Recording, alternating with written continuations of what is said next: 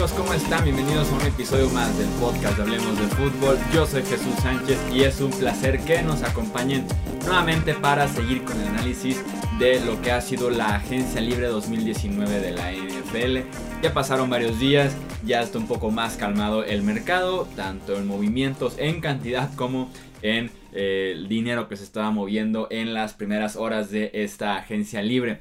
Como siempre está mi amigo Edgar Gallardo en los controles operativos de este podcast.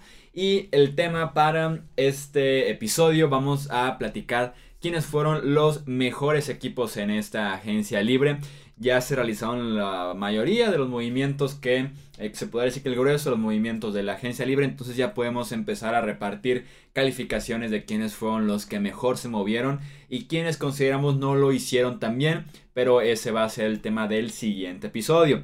Vamos a iniciar en un plan positivo. Aquí no hablemos de fútbol, platicar de quienes fueron, como les decía, los que mejor lo hicieron, tanto en cambios, en extensiones, en eh, contratos nuevos a jugadores que venían de otros equipos y tenemos que iniciar por el que seguramente todos esperan eh, ver en, este, en esta lista y son los Cleveland Browns. Y de por sí eh, ya era mucho el momentum que traían los Browns desde la temporada pasada con la llegada de Baker Mayfield.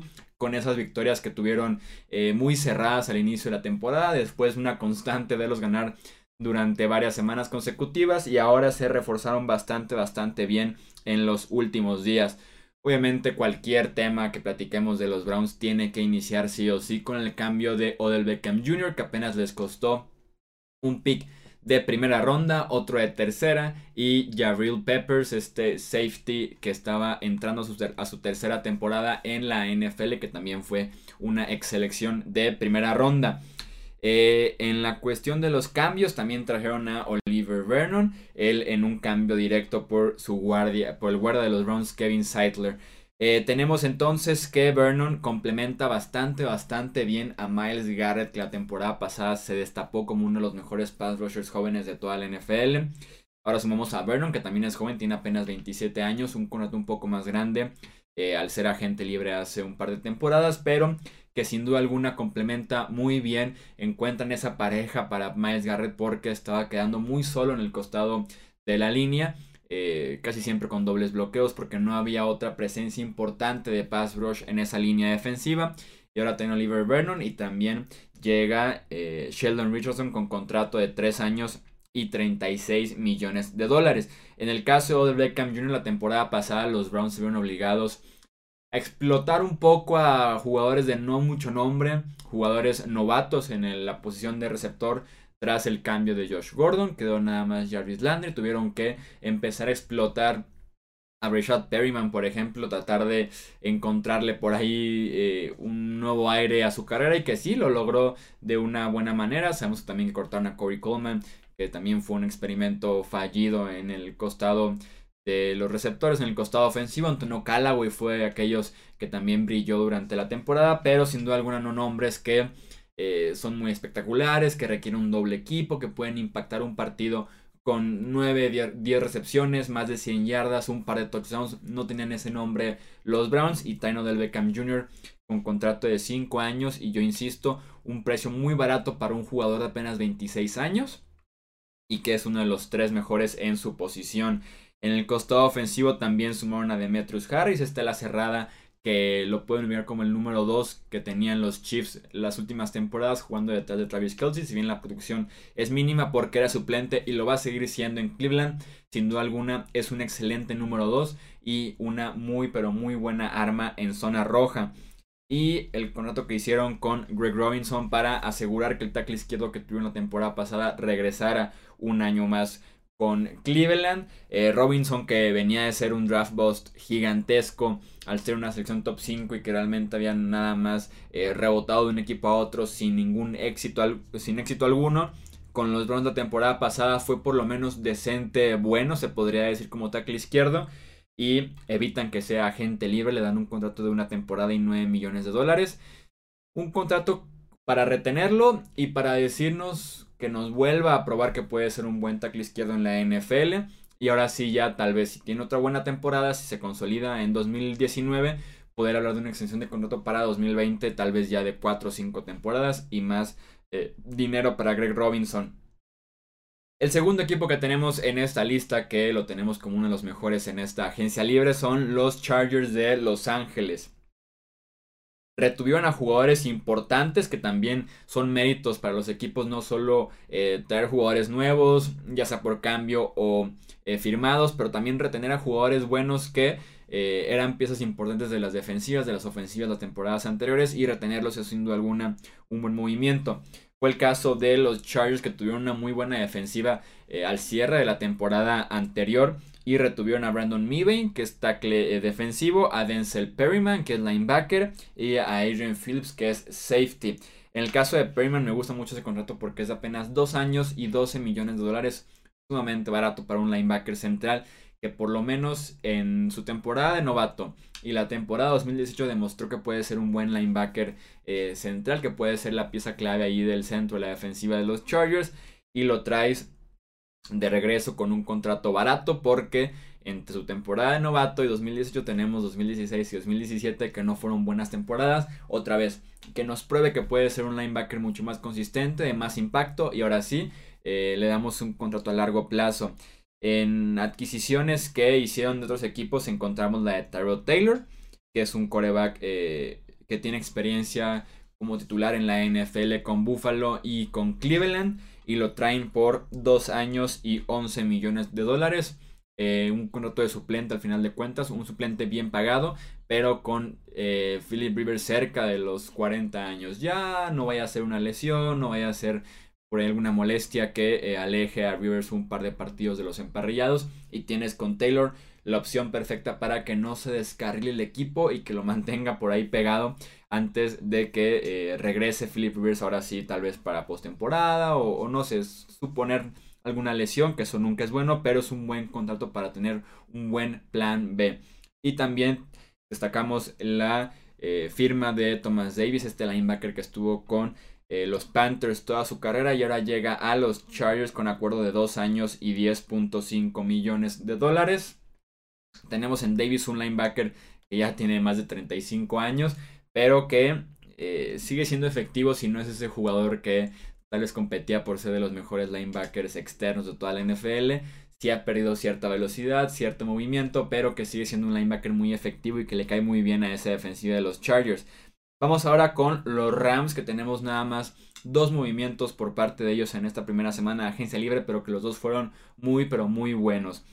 Retienen a Dante Fowler Jr. con contrato de un año y 14 eh, millones con incentivos. Estamos hablando de que Fowler firmó a días de que iniciara la agencia libre, tal vez a horas de que iniciara. Eh, firmó este acuerdo con los Rams que lo podía hacer porque al pertenecer a Los Ángeles no necesita llegar a la agencia libre para firmar otra vez con ellos. Entonces, se podría decir que fue una extensión de contrato de una temporada, la cual le viene bastante bien a los Rams porque es un precio eh, relativamente barato, una base de 12 millones, una sola temporada, igual Fowler. Viene de temporadas muy pobres con los Jacksonville Jaguars. Brilló en diciembre y en los playoffs con los Rams después de que lo adquirieran por una tercera ronda de, de Jacksonville. Y ahora lo traes de regreso un año, que te compruebe que puede volver a ser eh, ese defensivo dominante que fue en los playoffs y ahora sí en 2020 platicar un contrato multianual con Dante Fowler me parece una muy buena opción para los Rams. Y también firmaron a Eric Weddle este safety que estuvo con los Chargers recientemente con los Ravens también 34 años pero que sigue siendo efectivo sigue siendo un líder en esa eh, unidad de los Ravens sigue siendo productivo un playmaker nato. Entonces eh, tenemos que los Rams cambiaron, se podría decir, a la Marcus Joyner para eh, traer a Eric Weddle, que lo cual es un movimiento que se aplaude, aunque se dejó ir una opción eh, mucho más joven y se trajo un veterano que ya está en sus últimas dos temporadas en la NFL prácticamente. le cae muy bien a esta, a esta defensiva de los Rams y que les ayuda también a seguir compitiendo en el ahora, que sigue siendo la mentalidad que deben tener los Rams después de llegar al Super Bowl hace una temporada. Los Jets, que se han movido bastante, también los destacamos mucho como uno de los mejores equipos en la agencia libre. Obviamente tenemos que iniciar con Livion Bell, este corredor de los Steelers que firmó con los Jets por 4 años y 52 millones de dólares. Estamos hablando de un promedio de 13 millones anuales, lo cual es un excelente, pero excelente precio para Livion Bell. Más porque estamos hablando de que solamente hay 25 millones garantizados eh, totales en este contrato. Hay otros 9 que se pueden garantizar por lesión y otros tipos de incentivos, pero es un muy buen acuerdo para Livion Bell eh, en el costado de los Jets. Para adquirir un corredor de alta gama como Livion Bell a este precio, me gustó mucho el movimiento para Nueva York. Eh, Henry Anderson regresa 3 años 25 millones de mis dineros defensivos favoritos en esta agencia libre y regresa al equipo donde ha estado brillando. Eh, ayudan muchísimo a Sam Darnold, no solo con Livion Bell, pero también en el cuerpo de receptores. Josh Bellamy llega con contrato de 2 años y 7 eh, millones. Jamison Crowder, que es un excelente receptor en el slot, que puede ser muy productivo y que además te puede estirar el campo verticalmente. 3 años, 28.5 millones de dólares. Adquieren a Kelechi Osimili, este guardia que ha sido All Pro en temporadas anteriores, en un cambio con eh, los Raiders por apenas un intercambio de sexta ronda a quinta ronda. Eh, y obviamente en el costado defensivo, CJ Mosley. Si bien pagaron un dineral por él, pagaron 17 millones anuales por CJ Mosley, lo cual lo convierte en el octavo mejor eh, jugador no coreback pagado en la NFL pero va a ser el líder, capitán, corazón y todo lo que quieran de esa defensiva.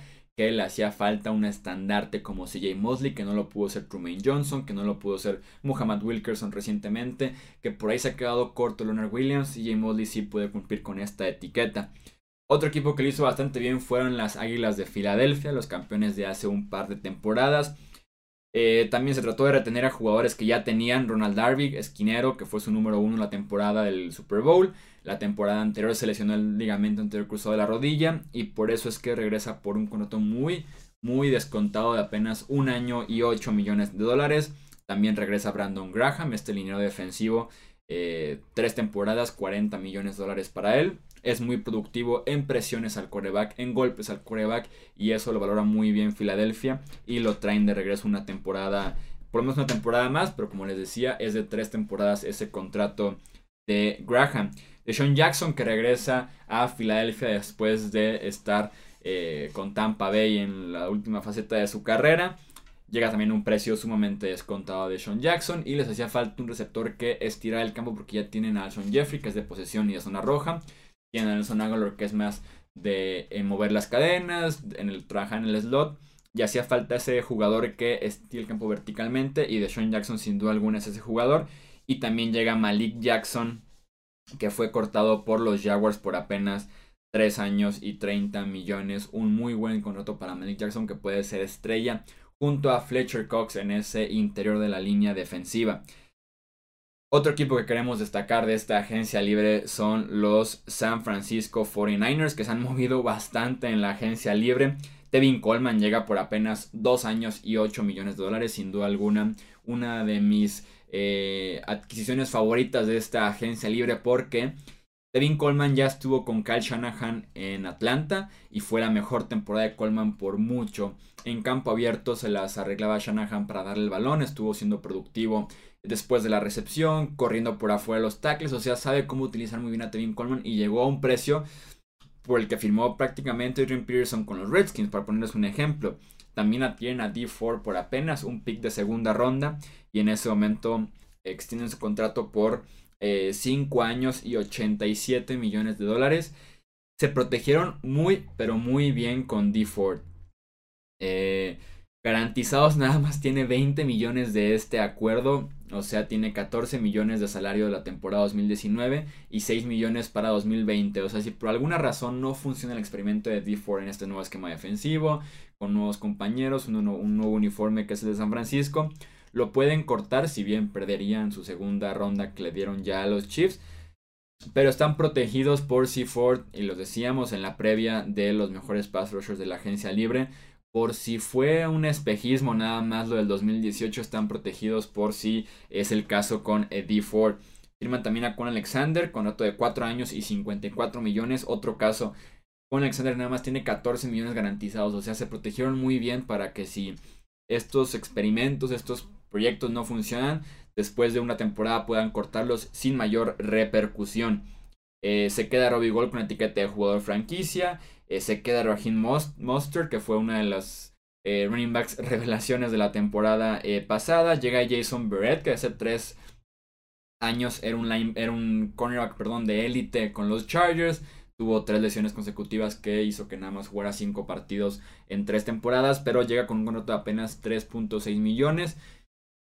Le funcionó a San Francisco firmar a Richard Sherman la temporada pasada con un descuento de este tipo. Igual puede volver a funcionar la apuesta con eh, Jason Barrett, que llega con un contrato, insisto, muy pero muy barato para lo que eh, representa este defensivo o lo que representaba por lo menos antes de las lesiones. Y cerramos con el último equipo que me gustaría destacar de esta agencia libre, que son los eh, Tennessee Titans. Adam Humphries llegó con un acuerdo de 4 años y 36 millones a ser el tan esperado y tan necesitado slot wide receiver de Marcus Mariota. Tenían a Corey Davis, Tenían eh, por Delaney Walker en la posición de Tyren. Pero hacía falta un receptor que estuviera moviendo las cadenas constantemente. A esa ofensiva le hace falta siempre, pero siempre le hace falta ritmo. Y Humphries puede ser justamente ese jugador que te da recepciones de 4 o 5 yardas, que las convierte en 8 o 9. Y listo, primero y 10. Y seguimos con la ofensiva avanzando. Le hacía falta mucho ese receptor de confianza un blanco sencillo para Marcus Merota y lo puede hacer Adam Humphries en esta faceta con eh, los Tennessee Titans. Llega también Roger Saffold a ser el guardia de los Titans, 4 años, 44 eh, millones, ha sido de los mejores guardias de la NFL las últimas 4 o 5 temporadas, o sea, le viene bien a ese juego por tierra de Derrick Henry y Dion Lewis la llegada de Roger Saffold. Kenny Vaccaro se queda eh, con un contrato nuevo de 4 años y 26 millones, fue una apuesta hicieron la temporada pasada ya tarde, funcionó bien y retienen a Kenny Vaccaro con un contrato multianual. Llega Cameron Wake, este pass rusher de, los Miami Dolphins que tiene 37 años pero que sigue siendo de alguna manera productivo en la NFL. 3 años, 23 millones de dólares. Y por último adquieren por apenas una cuarta ronda a Ryan Tannehill. Eh, para ser el suplente de Marcus Mariota, porque duele decirlo, pero con Mariota no se trata de eh, si se lesiona, entra Tannehill, sino más bien se trata de cuando se lesione, entra Tannehill, los mantiene en la pelea. Vimos como la, temporada pasada, en la semana 17, tuvo que jugar Blaine Gabbert y obviamente se acaban fuera de los playoffs porque no tenían un buen suplente de Marcus Mariota. Tannehill tampoco es un quarterback de élite, pero mucho mejor que Blaine Gabbert si lo es. Y por una cuarta eh, ronda y 7 millones de dólares como base. Me parece un buen contrato para ambas partes y una buena adquisición por parte de los eh, Tennessee Titans, como les digo, por si se lesiona Marcos Mariota o cuando se lesione, como ustedes quieran verlo con eh, el quarterback de Tennessee. Eso es todo por este episodio de los mejores equipos de la agencia 2019. Para el siguiente estaremos platicando de quiénes fueron los peores, tal vez ponernos un poco negativos, pero también hay que destacar los buenos y los malos movimientos de la NFL. Yo soy Jesús Sánchez, el Solemos de Fútbol y nos escuchamos en el próximo episodio. Hasta luego.